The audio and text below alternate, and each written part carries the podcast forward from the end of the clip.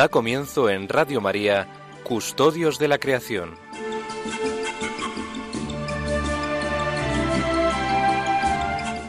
Dirigido por Lorena del Rey.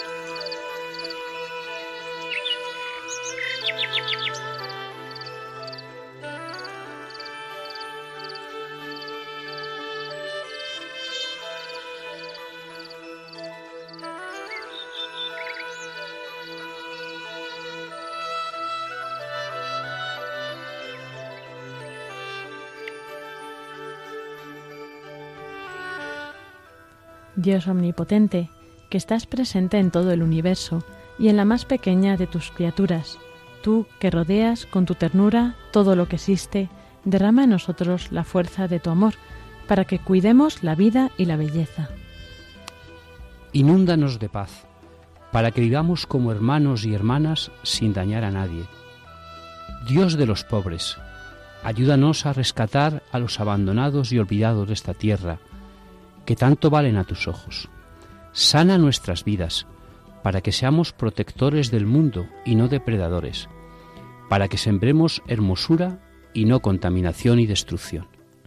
Toca los corazones de los que buscan solo beneficios a costa de los pobres y de la tierra. Enséñanos a descubrir el valor de cada cosa, a contemplar admirados, a reconocer que estamos profundamente unidos con todas las criaturas en nuestro camino hacia tu luz infinita. Gracias, porque estás con nosotros todos los días. Aliéntanos, por favor, en nuestra lucha por la justicia, el amor y la paz.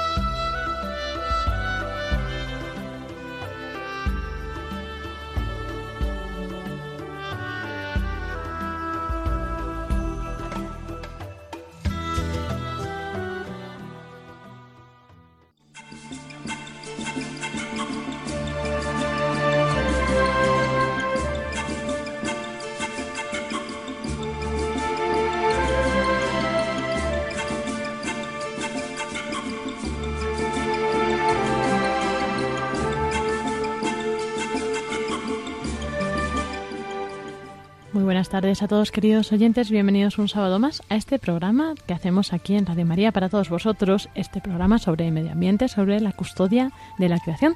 Y bueno, pues un saludo de quien les habla, Lorena del Rey, pero también tengo conmigo a mis colaboradores habituales de este programa, Pablo Martínez Anguita, buenas tardes. Muy buenas tardes a todos queridos oyentes. Qué bien verte por aquí y escucharte otra vez, de nuevo. El gusto es mío, estar con vosotros. Y también a Francisco Marcos. Buenas tardes, Paco. Buenas tardes, Pablo, Iván, Lorena, queridos oyentes. Feliz año otra vez. Eso, otra vez feliz año. Feliz año todo el año, Paco. Bueno, hoy tenemos una entrevista, Lorena. Vaya entrevista que tenemos, Lorena. Vaya entrevista. Bueno, bueno, pero no adelantemos aquí acontecimientos. Vamos a tener, como siempre, eh, la tertulia con Pablo y hoy seguiremos por fin con Laudato Si.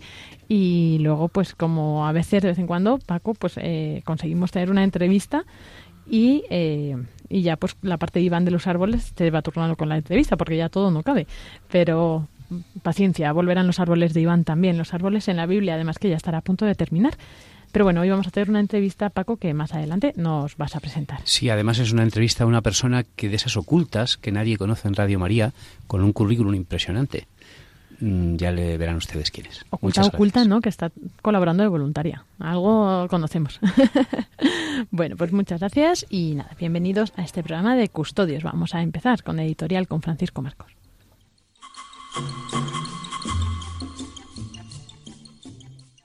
Buenas tardes, queridos oyentes. Hay un refrán de mi pueblo, como siempre, que dice que por San Blas la cigüeña verás, y si no la vieres, años de nieves, años de bienes. Quería hablarles a ustedes de la nieve y dar tres aspectos de la nieve. El primero, la nieve es blanca, inmaculada, nos recuerda a la pureza. El segundo, la nieve es fecunda, la nieve en silencio se deshace y va dejando caer esas gotitas de agua que poco a poco los que hemos ido agredos van bajando por los neveros poco a poco hasta el río Tormes y fecundándolo todo. Y tercero, la nieve es belleza. Eh, Pablo nos habla continuamente de contemplar la belleza de, la naturaleza, ¿no? del asombro. Pero a la vez que tiene esos tres, esos tres, tres características de inmaculada, de limpieza, de, de fecundidad y de belleza, la nieve también es poderosa, es fuerte, ha habido una luz que ha matado a bastantes personas ahora en Italia. ¿Qué es lo que les quiero decir a ustedes? Pues una cosita solo. Cuando ustedes vean la nieve, acuérdense de que la nieve también es poderosa y que tenemos que cuidar la nieve. Tenemos que ser capaces de construir nuestros albergues, nuestros lugares de reposo, de descanso, en lugares donde la nieve pues no les haga mal, como ha ocurrido con los saludes. Año de bienes, año de nieves la nieve fecunda. Sin esa nieve, sin esa agua, nosotros no obtendríamos en las partes llanas, en las huertas de Murcia, en las huertas de, de Valencia, en todas las huertas, esas naranjas tan bonitas. Por tanto, acordémonos y gritemos y digamos como San Francisco de Asís, alabado sea Dios, laudato si, oh mi Señore, por la hermana nieve.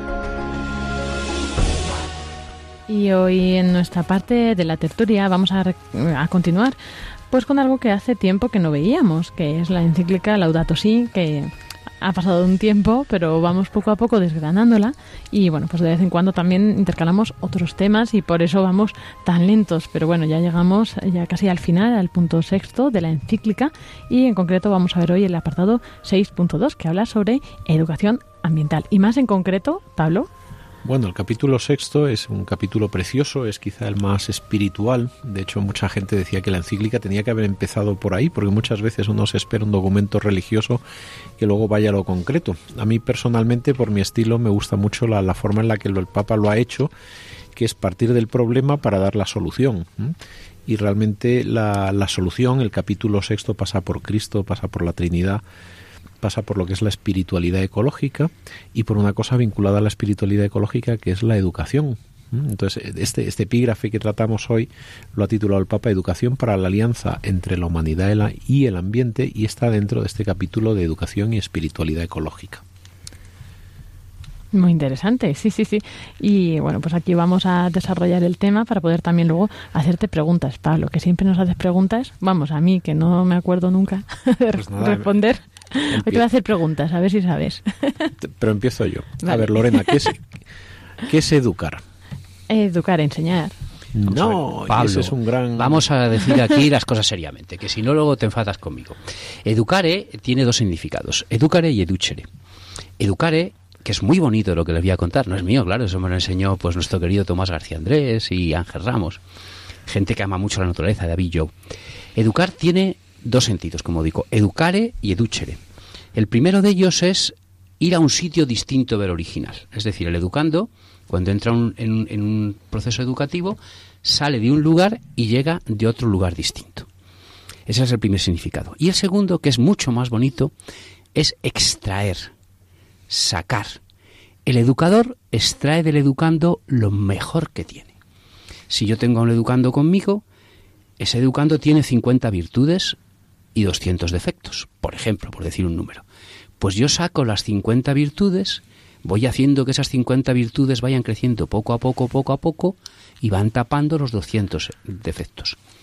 Los 200 defectos siguen ahí, yo tengo muchos defectos. Pero el buen educador consigue extraer, sacar todas esas virtudes. Vaya rollo, Pablo. Bueno, bueno, ya sabes a quién tienes que preguntar, ¿eh? no, pero yo me divierto más si te pregunto a ti, Lorena. vale, gracias. Pero una cosa que tenemos que tener muy clara es la... Ahora, si te preguntara qué es la enseñanza, mm, pues eh, Paco nos dirá otra cosa, pero yo lo voy a sintetizar. Enseñar es transmitir conocimientos. Y educar, como bien dice Paco, es guiar y nutrir. Y para guiar y para nutrir uno sabe, a veces lo sabe, otros no, de dónde viene, pero muchas veces no sabe a dónde va. Y por eso el que guía, el que va por delante, de, de duce, de, guía en, en, latín, el que va por delante sabe a dónde puede guiar y le va nutriendo, va como extrayendo lo que esa persona tiene para que lo vuelva a interiorizar con, con algo nuevo con lo que, ha confrontado con su corazón.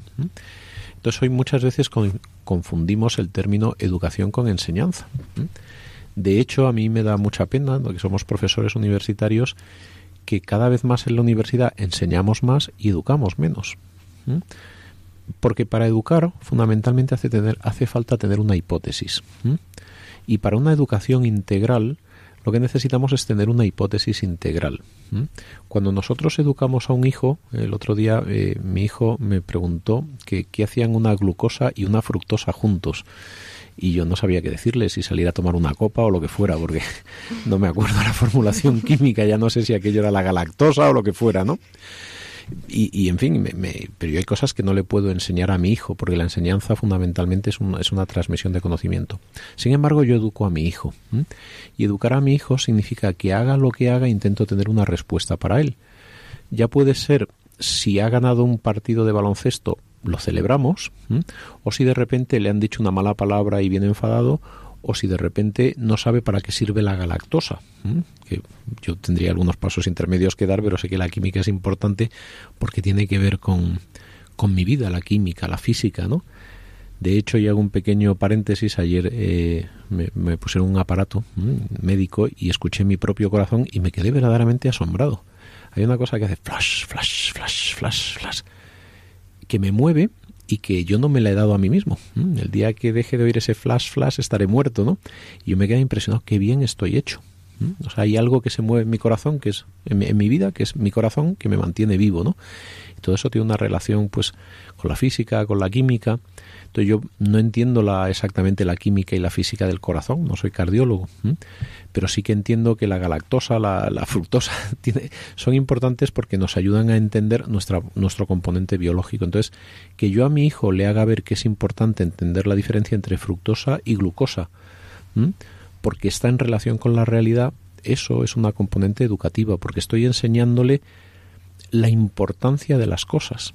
Hijo, tienes que ser culto, tienes que saber. Si, si sabes cómo funciona el corazón, el que quiere ser médico, algún día podrás ser un buen médico, pero si no entiendes lo que es la glucosa y te viene alguien con diabetes, no le puedes ayudar. Entonces, educar es una hipótesis global de hacia dónde vamos, de qué es lo que queremos. Y los cristianos tenemos una hipótesis muy bonita, global, y es que el Señor vino a enseñarnos lo que es nuestro sentido religioso, a poner todo en la misma dirección, a saber entender nuestro corazón para que así la respuesta que es Cristo nos pueda ser más entendible. Entonces el Papa dice que hay que hacer un proceso de educación, pero no dice de enseñanza.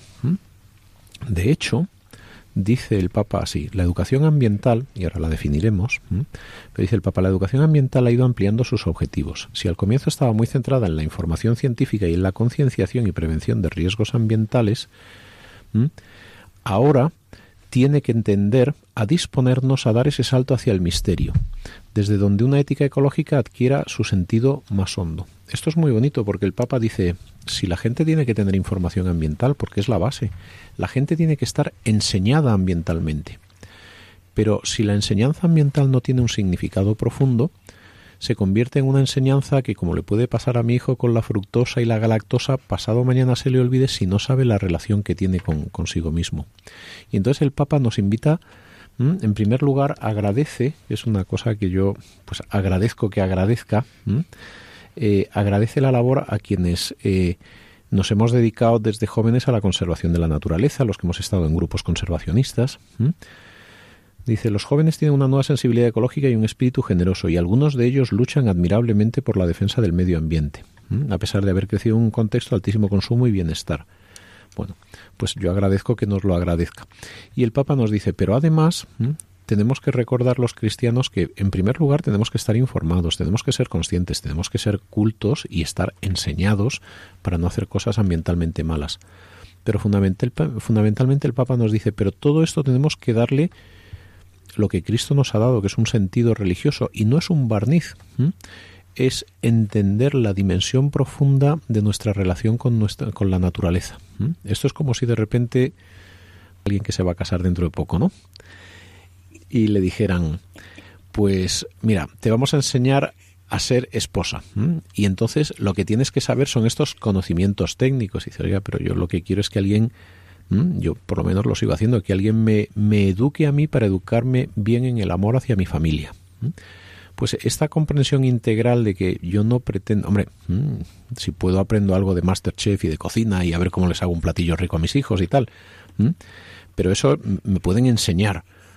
Pero lo que yo quiero es que ser educado para saber nutrir adecuadamente a mis hijos. Pues ese, ese paso de la enseñanza ambiental, de la información ciudadana que todavía nos falta y es como si viviéramos al margen muchas veces. Eso es lo primero, entender las cosas, saber nuestros pequeños actos. De hecho, el Papa dice que reutilicemos hasta las cosas de plástico, que no las tiremos, ¿no? O sea, sin despreciar nada de estas cosas importantes, el Papa dice esta frase tan bonita que dice que necesitamos enfocar nuestra educación ambiental hacia el misterio.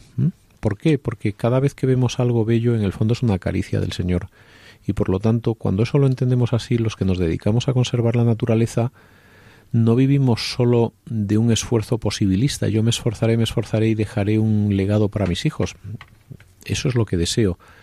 Pero mi esfuerzo no solo es un esfuerzo que parte de mí sino que es una respuesta. Esto es como esforzarte en decir voy a cuidar un montón a mis hijos porque es mi obligación u otra es darte cuenta que tus hijos son una gracia, son un regalo y son como la caricia de Dios hacia ti, aunque a veces los hijos sean los hijos.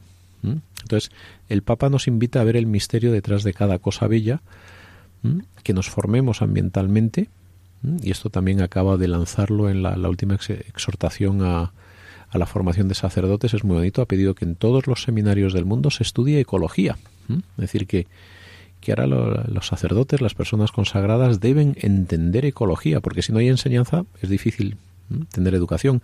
Pero no solo eso, tenemos que dar un paso más profundo y entender nuestra relación profunda de nuestro corazón con esa belleza que nos reclama. En un libro que, que Pablo escribió hace años, cuando era profesor de la Universidad Católica de Ávila, recogía una enseñanza que, que yo recogí también y que nos enseñaron nuestros maestros. Y es que el ecologismo prudente, el primer punto que tiene es conocer para amar. Es difícil que amemos lo que no conozcamos. Pablo con, gran acierto ha señalado, bueno, pues hay una persona, amiga nuestra, que se va a casar, ¿no? Bueno, pues para amar a la persona con la que va a vivir, mm, Dios quiera que toda su vida, lo bonito es conocerla, ¿no? Y conocerla supone dedicar tiempo, dedicar minutos de mi vida, Decía un educador español, Abelardo de Armas, que cuando tú amas algo es que eres capaz de dejar algo por eso que amas. Es decir, si yo amo la naturaleza, que es a lo que iba yo ahora, tengo que dejar algo que me cueste por la naturaleza. Pues cuando voy por la calle de Madrid o de Gijón, no tirar papeles. Cuando estoy en un parque, pues no tirar papeles renunciar a algo por lo que amo. Esa es la medida del amor. Y, tú recordarás, Paco, tuvimos, ojalá me acordara el nombre, una, una llamada que me conmovió mucho hace, hace dos fines de semana, eh, de una mujer que decía, dice, yo me agacho a recoger los papeles. Y aquello me dejó impresionado, ¿no? Que nos, y, y, a esto se lo quiero decir a esa persona que con todo mi cariño eh, que nos llamó, le voy a leer una frase del Papa que yo creo que, que está como pensada para ella, ¿no? Dice así el punto 212, no hay que pensar que esos esfuerzos no van a cambiar el mundo. Todo lo contrario. Estas acciones, como nuestra querida señora que que cogía las cosas sucias para que el mundo estuviera más bonito, esas acciones derraman un bien en la sociedad que siempre produce frutos más allá de lo que se pueda constatar, porque provocan en el seno de esta tierra un bien que siempre tiende a difundirse, a veces invisiblemente. Además, el desarrollo de estos comportamientos nos devuelve el sentimiento de la propia dignidad y nos lleva a una mayor profundidad vital. Nos permite experimentar que vale la pena pasar por este mundo. la naturaleza, el cuidar la naturaleza, no es sólo algo que hacemos por obligación o, incluso por nuestros hijos, es que nos devuelve nuestra dignidad como persona y podemos levantarnos todos los días y decir, gracias Señor, qué bello es vivir. Sí, es, es, es la maravilla de eh, lo que hemos dicho, cuando llegas a un sitio, pues dejarlo un poquito mejor, ¿no? Pero además, cuando vives esto, sientes una alegría interior y dices cuando me ha costado jugar, pues me acuerdo que Baden Powell, el, gran Baden Powell, ¿no? fundador de todo un, sistema educativo que es el escultismo, los scouts, pues Baden Powell, el, punto de, de, de, educación de Baden Powell con todas las personas era hacer una buena acción todos los días. Que yo cuando me acueste he hecho una buena acción, ¿no? Y hay una anécdota real, lo que les cuento es real. Eh, unos, unos terroristas iban a atacar un avión. Y hubo una persona muy inteligente que redujo a uno de los terroristas y a todos. Y esto es real. Y cuando le preguntan, ¿por qué hizo usted esto? Dice, porque era mi buena acción del día. Era lo que me habían enseñado de pequeño los scouts ingleses. Fíjate qué bonito. Pues el, Papa nos advierte, decir, bueno, este, este comportamiento tiene como dos dificultades a superar. Y las dos dificultades son que vivimos en un mundo tremendamente consumista, donde parece que lo importante es siempre tener más, tener más. Y el Papa nos advierte, especialmente a la gente joven, decir, tenemos que, educar en, en, una austeridad y en un no gastar. En primer lugar, porque los que gastamos somos una pequeña minoría tremendamente afortunada, pero somos una pequeña minoría en este planeta, ¿no?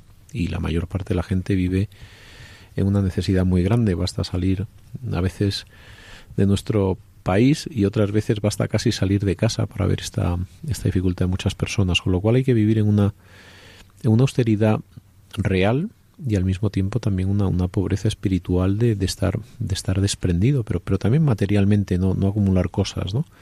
Y entonces mucha, muchos de nuestros chavales o jóvenes también como pues a lo mejor muy aferrados al, al, móvil, ¿no? Yo también creo que vivo muy aferrado al, al ordenador, ¿eh? O sea que no es y entonces este, este aferrarnos a las cosas, este consumismo, nos impide y nos ciega para ver la belleza de la vida. Entonces es como en la medida que somos capaces de educar en la naturaleza, yo en este sentido eh, quiero animar a todos los, los, profesores que trabajan en colegios a, a, que sean conscientes de la enorme necesidad que tienen los chavales de salir al campo y a la naturaleza y no solo a que les cuenten cosas, sino a percibir la belleza por ellos mismos. Yo creo que deberíamos hacer que nuestros chicos de 10, 11, 12, 13, 14, 15 años o más pudieran pasar largas horas caminando y maravillándose por un montón de rincones preciosos que tenemos en nuestra geografía, porque muchas veces los profesores queremos llenarlo todo con palabras y queremos enseñar y enseñar, pero muchas veces uno encuentra las cosas valiosas en el silencio, ¿no?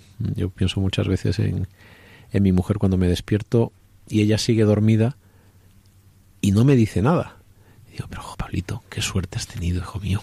Me lo digo yo a mí mismo, ni por es que me sale así de profundo. Y luego ya me dirán no sé cuántas cosas y tal y cual, pero en el silencio uno se encuentra con la verdad de las cosas, ¿no? Entonces, ese encuentro de los chavales con la, con la belleza de la naturaleza, con la aventura, con la vida, es, es fundamental, también por sacarles del consumismo. Y luego, a un nivel más adulto, también el Papa nos habla de, nos habla de, otro peligro, la llamada cultura de la muerte, que es el, el, pensar que la vida no vale nada. ¿no? Por eso yo creo que es tan importante educarnos en la maravilla y en el asombro de la naturaleza. Yo le digo a, mis alumnos que luego van a ser profesores que si quieren explicar pues la, la importancia de, de, la vida intrauterina, ¿por qué, por qué no, por qué, por qué no abortar? y cómo explicarle una porque un chaval se hace su criterio moral a los 16, 17 años, es cuando cuando uno se conforma a la moralidad y suele ser un momento también efervescente en, en términos hormonales, ¿no? Digo, para que uno entienda que el fruto que lleva una mujer en su vientre es algo más que un problema cuando no lo quiere, tiene que haber vivido la capacidad de asombro.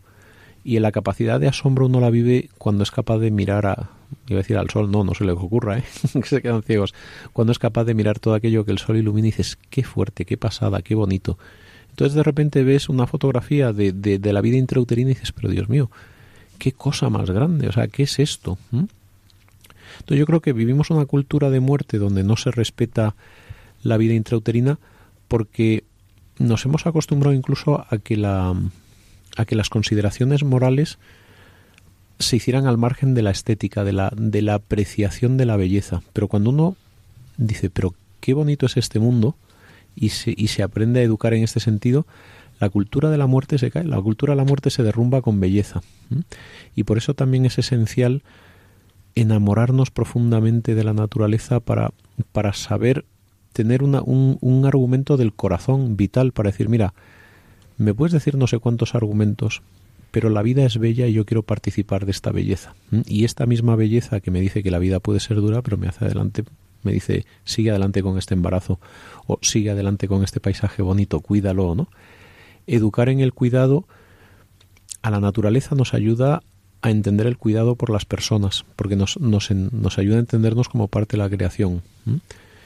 Y, y, esta sensibilidad, pues es a la que nos llama el Papa, precisamente para que tengamos un, baluarte al que aferrarnos cuando en unos casos la cultura de la muerte o el consumismo pues nos va, nos va acechando.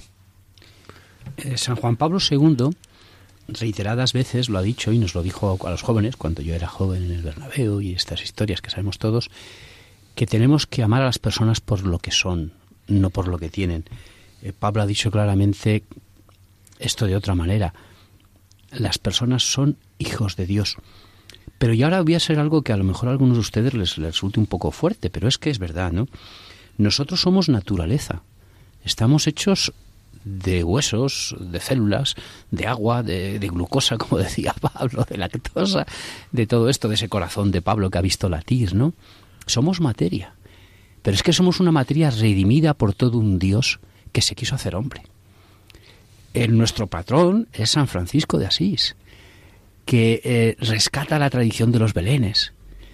Es que nosotros no somos una cultura, una forma de pensamiento. Los católicos no somos aquí un sistema político ni económico. Los católicos somos alguien que nos hemos encontrado con otro alguien con mayúsculas que se ha hecho carne. La mayor fortaleza del hombre es que todo un Dios, por amor, se hizo materia como tú y como yo. Con fructosa, y, glucosa. Efectivamente, me has cortado, era lo que iba a decir, con fructosa, glucosa y todo eso. Pero es una maravilla porque el catolicismo es el encuentro personal con alguien que nos ama. No es unas teorías maravillosas. Luego, desde luego, los católicos tenemos que ser activos en la vida pública, tenemos que reivindicar, tenemos que ser los números uno en nuestra profesión, luego seremos el número 58 de 57, todo lo que queramos. Pero el catolicismo es el encuentro personal con alguien que se hizo hombre. Es precioso, yo venía escuchando Radio María, pues te, hablaba nuestra querida Mónica, un saludo Mónica Bonita, eh, Mónica venía hablando de las peleas entre Tito y no sé quién, otro de, seguidor de San Pablo, ¿no? Y el Papa Francisco ha dicho que donde hay vida, pues hay enfrentamientos, hay cosas, es inevitable. Pero tiene que prevalecer dos cosas siempre, el amor y el perdón. Mira, yo abundando en lo que decía, eh, veo, me acabo de encontrar una frase la Laudato Si del Papa que dice, cuando alguien no aprende a detenerse para percibir y valorar lo bello, no es extraño que todo se convierta para él en objeto de uso y abuso inescrupuloso. Es decir, la belleza es lo que nos puede salvar de ser sencillamente un eficaz engranaje del mercado, como dice el Papa. Tenemos que ayudarnos a educarnos y aquí es donde el Papa da mm, como dos pautas. Educarnos desde que somos pequeños. El, el, Papa habla aquí de que tenemos que ser ciudadanos ecológicos. Y, esto no lo dice por seguir la corriente, sino por toda la profundidad que hemos visto, donde no solo estamos informados, sino que entendemos profundamente. Y el Papa habla de dos ámbitos. El, el ámbito de la, de la educación, en el colegio fundamentalmente, y en la familia sobre todo, también los medios de comunicación. La catequesis, dice el padre, una buena educación escolar y edad temprana. Y aquí yo vuelvo a, recordar lo que dice nuestro querido Paco, salgan con sus familias a la naturaleza. Bueno, dice, puede producir efectos a lo largo de, una de toda una vida.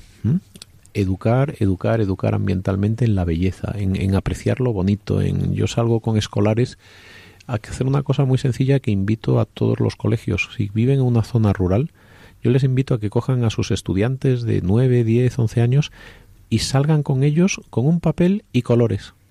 Y les inviten a dibujar su paisaje para que se ensimismen con él y lo sientan como propio. Es una experiencia preciosa. Hemos hecho una página web donde sencillamente mencionamos los dibujos, ponemos los dibujos de los niños y lo que sienten. Dice, me siento libre ante tanta belleza. Y eso te lo dice un niño de 10 años. La libertad ante todo es una experiencia. Y entonces, ayudar a que los niños encuentren una libertad interior enfrente de la belleza es fortalecerlos para siempre. Entonces, esta educación en la belleza, en la naturaleza, es el primer elemento que dice el Papa, y el segundo fundamental es la educación en la virtud. El cultivo, continúa el Papa en su punto 211, el cultivo de sólidas virtudes facilita la donación de sí en un compromiso ecológico pero tenemos que ser personas en ese sentido no, no, solo fascinadas por la belleza, sino que cultivemos nuestra virtud, nuestra fortaleza, nuestra renuncia en algunos casos, nuestra generosidad. Estas virtudes son esenciales y dice el Papa. Solo a partir del cultivo de sólidas virtudes es posible la donación de sí en un compromiso ecológico. Necesitamos ser virtuosos para, para que este planeta no se nos venga abajo.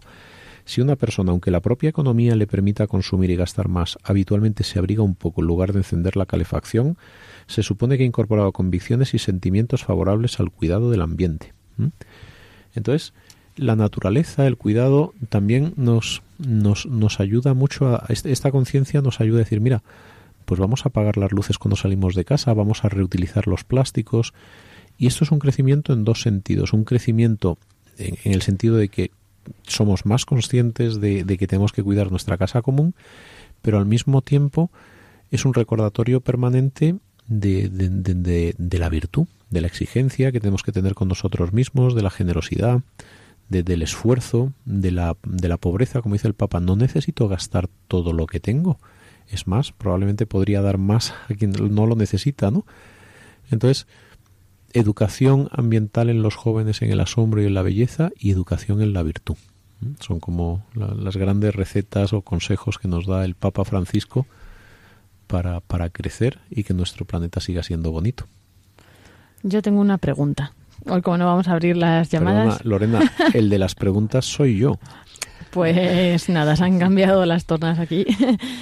Yo me encuentro muchas veces con amigos, ¿no? Que dicen, que no van a reciclar o a separar, etcétera, porque luego ven que la administración pública no, no respeta eso, ¿no? O sea, que vuelve a mezclar algo así. Mm, ¿Cómo puedes decirle eso a alguien? Hmm. Quiero decir que tú imagínate si yo dijera yo no voy a educar a mis hijos porque el día de mañana van a ser unos gamberros o porque el, es que no, el hacer bien es una cuestión individual, es, es muy fácil excusarse en, en que otro hace otra cosa pero es que no la administración pues hace lo que puede, pero la administración son una serie de personas como nosotros que pues en nuestra en nuestro país felizmente la administración tiene la capacidad de mandar, pero pues por ejemplo si vas a países en Centroamérica, en alguno que otro pues me ha pasado que, que hay alguien haciendo algo ilegal en la naturaleza, como pues eh, cogiendo animales eh, salvajes y vendiéndolos, cosa que está prohibido, cortando un árbol que está prohibido, y tú le vas a decir algo y, te amenaza, ¿no? Porque está en juego la pues la vida de sus hijos si no consigue dinero, etcétera, ¿no? Entonces, ¿qué es la administración pública? Pues es una herramienta de la sociedad por la que tenemos que dar muchas gracias, sea buena o sea mala. Yo a todo el mundo le puedo asegurar que es mejor tener una administración que no tenerla, porque no podemos vivir en el caos, no podemos vivir cada uno con sus reglas, nos pueden gustar más o menos. Pero eso es lo que es, es una herramienta que la sociedad se da a sí misma. Entonces la administración está al servicio de la sociedad. y la sociedad somos nosotros. Entonces, incluso aunque toda la administración lo hiciera mal, decir que yo no hago esto porque lo hace la administración es eh, no es un problema ni siquiera ambiental, es un problema de confundir cuál es tu lugar. Es como si uno se, consigue, se considerase a sí mismo sencillamente como administrado y no como persona. Así es. Sí, estaba leyendo justo lo que viene a continuación del punto que habías leído, ¿no? Que, que es lo que habíamos comentado antes de los pequeños comportamientos. Que es muy noble asumir el deber de cuidar la creación con pequeñas acciones cotidianas y que la motivación y que la educación sea capaz de motivarlas hasta conformar un estilo de vida. Efectivamente, pero el estilo de vida es algo que responde a, la exigencia elemental de, nuestro corazón. De hecho, los gobiernos al final lo que hacen es hacer una sociedad que se adapta a los estilos de vida que, que acepta la sociedad. Las administraciones, el gobierno siempre es posterior a nuestra libertad. Es, es, algo que surge como consecuencia nuestro cuando vivimos en un ámbito obviamente de libertades y de democracia, ¿no? que es otro bien que tenemos que proteger. Claro, así es. Pues muchas gracias Pablo por todo esto, gracias Paco también por todos los aportes. Y bueno, pues vamos a continuar en este programa de Custodios de la Creación, ahora con la entrevista que Paco nos tiene preparado, pero primero nos vamos a unos minutos musicales para ir interiorizando todo esto que hemos estado hablando.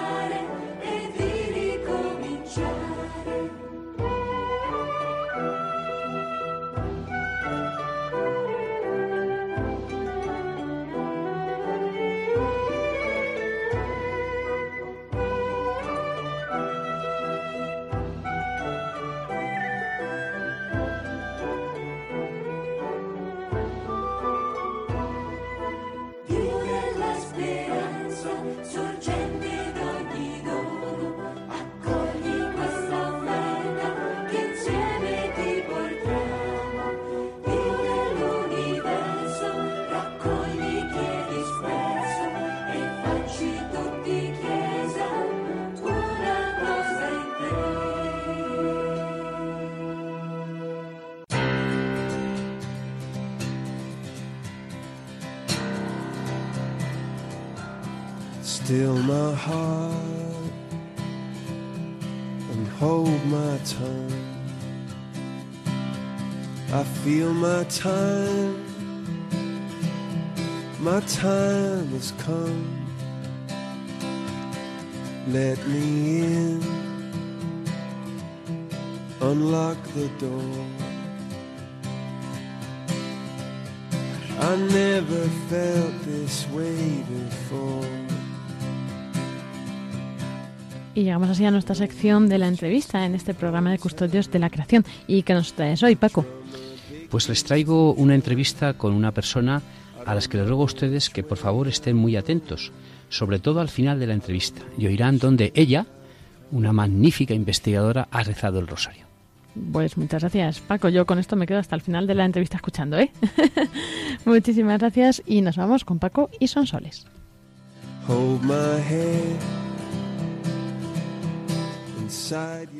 Buenas tardes, queridos oyentes de Custodios de la Creación.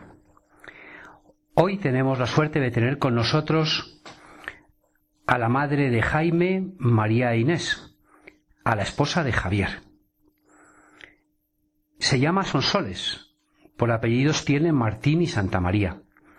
Es licenciada y doctora en farmacia por la Universidad Complutense de Madrid ha visitado el Imperial College de Londres, ha tenido becas de investigación llamadas Ramón y Cajal y hace dos años se incorporó al Centro de Investigaciones Biológicas del CSIC, del Consejo Superior de Investigaciones Científicas, como científica titular. La tenemos con nosotros porque su investigación se sitúa a caballo entre dos disciplinas, la química y la biología. Ella emplea herramientas de la química computacional, los grandes ordenadores, para estudiar y entender los proyectos moleculares de los receptores, es decir, unas cositas que son importantes para estudiar la, inmunidad innata y aplica todos estos conocimientos de los ordenadores para diseñar nuevas moléculas que tienen posibles aplicaciones para curar las enfermedades de nuestros hijos, de nuestros ancianos, nuestras. Buenas tardes, Sonsoles. Vamos a empezar con la primera pregunta. Tú has viajado mucho por Europa, has dado clases, has estudiado en muchos sitios. ¿Cuáles son para ti los principales problemas del medio ambiente en España y en Europa? Buenas tardes. Pues eh, yo creo que los problemas que hay en España en realidad son los problemas que hay a nivel, a nivel mundial. Entonces, para mí yo creo que todos los, problemas del medio ambiente derivan del consumo exagerado, de la explotación exagerada de los recursos, sin ninguna necesidad eh, específica, la generación de residuos y el agotamiento de estos recursos en sus diferentes formas, como por ejemplo los materiales, las fuentes de energía, los alimentos y el agua. Y precisamente el, el problema del agua, del agotamiento del agua, de, este recurso, en España sí que es un, problema, un gran, un gran problema. La vida es algo que emerge continuamente, que nos lo encontramos. Eh, Tú has analizado la vida desde los ordenadores más potentes y has mirado lo más pequeñito de la molécula. Para ti, Sonsoles, ¿qué es la vida? Es una pregunta muy difícil. Te podría dar la definición técnica, por así decirlo. ¿No? La vida, pues, eh, es el, la etapa entre el nacimiento y la muerte. Y, y, la vida, pues, la vida incluye a muchos seres vivos, desde una bacteria, una simple bacteria, hasta eh, un, sistema más complejo, eh, pasando por los animales, por nosotros mismos, como animales que somos. Pero, claro, para nosotros la vida es algo más que simplemente eso. Bueno, simplemente no es tan simple. La vida es un regalo de Dios, es, eh, además nos ha dado una vida eh, única y repetible para cada uno de nosotros. Y eso es ser consciente de eso creo que es una de las mm, mayores maravillas eh, de las que podemos ser conscientes, de cómo Dios nos ha dado esta vida única a cada uno de nosotros y cómo somos preciosos para Él.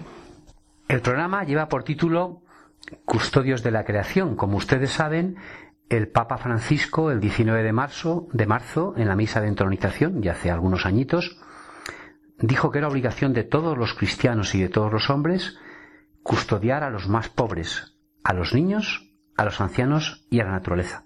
¿Qué entiendes tú por custodiar la creación? Bueno, este, esta idea del Papa Francisco es realmente interesante. meter ahí, ¿no? En, la creación, no solo la naturaleza estrictamente considerada, sino, bueno, a los niños, a los ancianos.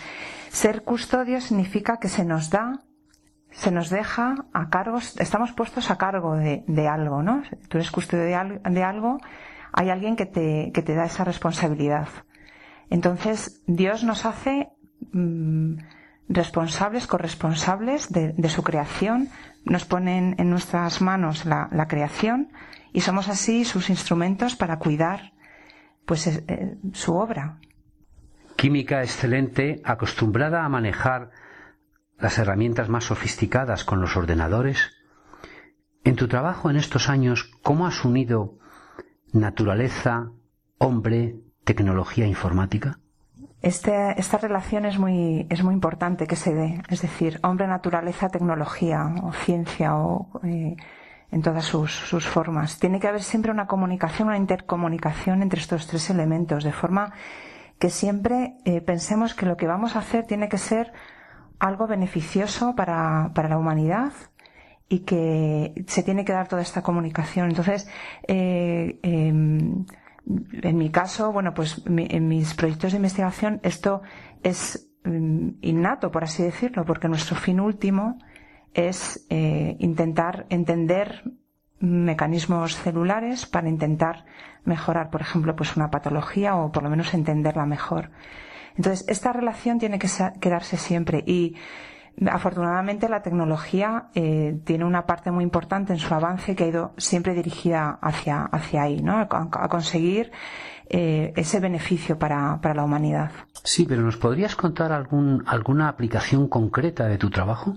Pues una de las aplicaciones más concretas es un, un tipo de receptores en los, en los que estamos trabajando relacionados, bueno, responsables eh, principales de la reacción de inmunidad innata, cuando nos llega un patógeno a nuestro organismo, tenemos unas alarmas que hacen que eso se identifique como algo extraño. Esas alarmas eh, saltan porque hay unos receptores que identifican esas moléculas extrañas, una molécula de una bacteria, por ejemplo, o de un virus. Si somos capaces de entender cómo funcionan ese proceso de reconocimiento molecular, que es así como se llama, y eh, podremos eh, diseñar, nosotros hablamos de diseño de fármacos, diseño de moléculas, eh, moléculas que, podamos utilizar o bien para estudiar mejor esos procesos celulares o bien que den lugar a, finalmente a un, fármaco que cure una, una enfermedad. Madre de familia, numerosa, tres hijos, mm, que toca el tema de la educación continuamente. Para ti, mm, ¿es importante, y si lo es, por qué es importante la educación ambiental? Sí, eh, claro que lo es. Es muy importante. Em, necesitamos la, formación eh, es fundamental. Solamente em, podemos avanzar y, mejorar y tratar de mejorar cuando, cuando conocemos. Entonces, por eso es tan importante la, la, educación ambiental. Hay que conocer eh, el medio ambiente, hay que conocer la naturaleza para que podamos ser capaces de cuidarla. Entonces, por eso es tan, tan importante. Relacionado con este pensamiento del Papa Francisco, es muy importante también eh, considerar, para mí, eso, esto ya es una opinión personal, eh, dentro de la naturaleza también estamos los seres humanos y a veces se nos olvida. Ecologismo Prudente tiene ocho premisas que repetimos continuamente en este programa. Conocer para amar, pensar antes de actuar, no confundir objetivos con medios, trabajar con prudencia, actuar con responsabilidad, obrar con solidaridad, recuperar lo maltratado y trabajar en equipos multidisciplinares. Por favor, Sonsoles, si eres tan amable, ¿con cuál de estos puntos te quedas y coméntalo? Yo me quedaría con el de conocer para amar, relacionado con, con la pregunta anterior. Solamente podemos amar lo que conocemos y y es muy importante tener un, conocimiento completo, no un conocimiento sesgado. Siguiendo con la pregunta anterior, eh, eh, cuando he mencionado que en la naturaleza también está el hombre, estamos los seres humanos, creo que hay ahora mismo una formación muy sesgada en cuanto a lo que es la naturaleza, porque excluye al hombre. Entonces creo que se está empezando a dar un, una visión eh, muy particular sobre, sobre el tema y, y, ya se ha hablado de, bueno, yo creo que sería pues como un atentado ecológico realmente cuando se defienden posturas en las que se ataca el, el hombre, la identidad del hombre, de, de, la persona, ¿no? El hombre y, de la mujer, eh, cuando se separa el, el cuerpo del alma, cuando eh, hacemos esa diferencia tan, tan estricta y, y, pensamos que no tiene no, están, eh, no son todo un ser, un, uno. Asombro y belleza, hombre y naturaleza, contemplación. ¿Qué te sugieren estas palabras? Pues va todo unido para mí, porque mm, además no nos tenemos que ir muy lejos. Em, hay que dejarse asombrar, hay que mirar con ojos de, de niño y, bueno, simplemente podemos asombrarnos cuando salimos por la mañana y nos encontramos una calle en Madrid o en nuestra ciudad eh, con las aceras llenas de hojas, em, cuando estamos a punto de entrar en nuestro trabajo y todavía a lo mejor no ha amanecido del todo. y, somos conscientes de que estamos en otoño, de que las estaciones se alternan, que hay una orquestación maravillosa detrás de, estos cambios y que bueno que el Señor nos regala un, nuevo día y, eso es realmente asombroso. Eso simplemente eso nos puede producir un asombro y, quedarnos con la boca abierta y los ojos abiertos como si fuéramos un niño. Te voy a dar cinco colores eh, de la naturaleza, como hacemos con nuestros entrevistados, para que cojas uno de ellos y nos digas a qué te sugieren o qué te sugiere cada uno de ellos. Blanco, rojo, azul, amarillo y verde. El, blanco me sugiere la nieve, la, sencillez y la, y la pureza. Ver una montaña cubierta de nieve que nadie ha pisado antes es lo más sencillo y lo más puro y lo más y una de las imágenes más maravillosas que podemos tener. El rojo, el rojo y los naranjas me sugieren mucho las puestas de sol en Madrid. Tengo la suerte de vivir en el oeste de Madrid y trabajar en el oeste y de poder contemplar en primavera y en otoño unos atardeceres cuando vuelvo a mi casa eh, espectaculares. El azul es el mar y el cielo el mar con toda la gama de azules que es capaz de, darnos, desde el turquesa más precioso y resplandeciente hasta el azul petróleo oscuro de tormenta. Y, bueno, y eso fundido con el cielo, pues, em, pues también es, es una maravilla. El amarillo me sugiere los campos de girasoles de Castilla, que me parecen también pues algo impresionante. Y el verde, para mí el, verde más impresionante que yo he contemplado son los prados de los acantilados del, del Cantábrico. Lo mejor de estos prados es tumbarse en ellos, quedarse acogido por, por la hierba y contemplar el cielo. Mm, son soles, eh, mm, aparte de, de, su currículum, es catequista y voluntaria de, de, de Caritas. Son soles ya estamos terminando la entrevista.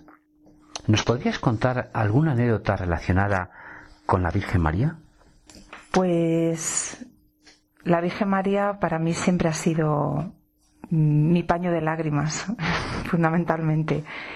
Y, me he dado cuenta de que hay muchos sitios eh, marianos eh, que, que, son como pensando en la relación de María con la naturaleza que son sitios pues casi escondidos dentro de la naturaleza como por ejemplo es el bueno pues el santuario de Nuestra Señora de Sonsoles en, en Ávila o, sitios tan tan bonitos y tan perdidos como por ejemplo Santa María del Cebreiro y, Santa María de Leveña son sitios escondidos eh, en la montaña y, y, bueno pues sitios sencillos y discretos y bellos como como es la Virgen.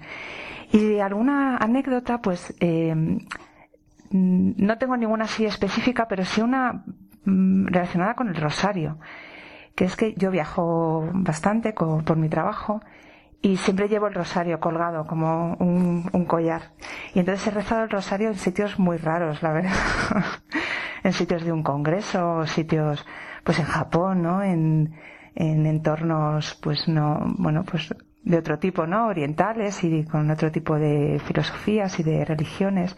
Entonces, pues eh, bueno, esto, esto quizás es lo, lo, lo, que podría destacar así como algo más especial, no sé si como, como anécdota.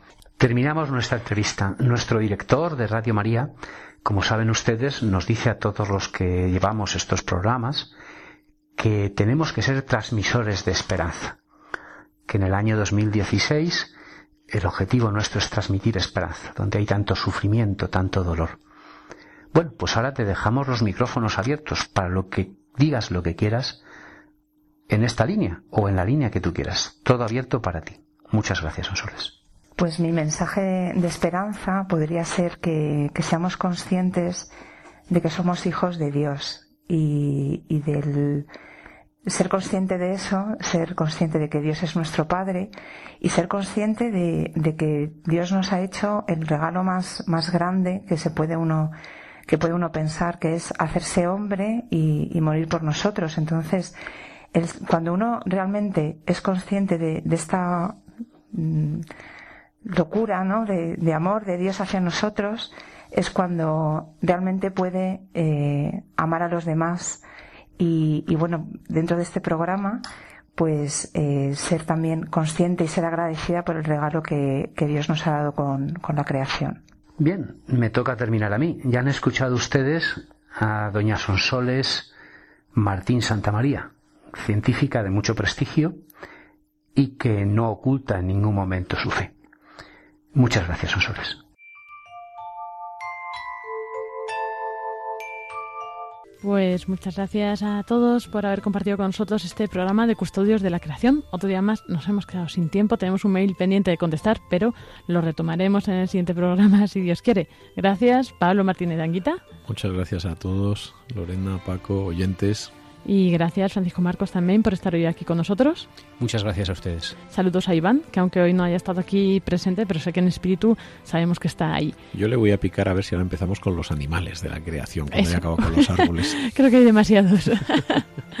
bueno, pues muchísimas gracias por compartir con nosotros esta hora. Os recordamos, estamos en contacto a través de las redes, en Facebook, Custodios de la Creación, y del mail eh, custodiosdelacreación arroba radiomaria.es. Muchas gracias a todos. Esperamos que tengan muy buena tarde. Nos encontramos dentro de 15 días de nuevo, el, dos sábados a las 5 de la tarde. Y bueno, pues que tengan buena tarde. Muy buenas tardes, que Dios les bendiga.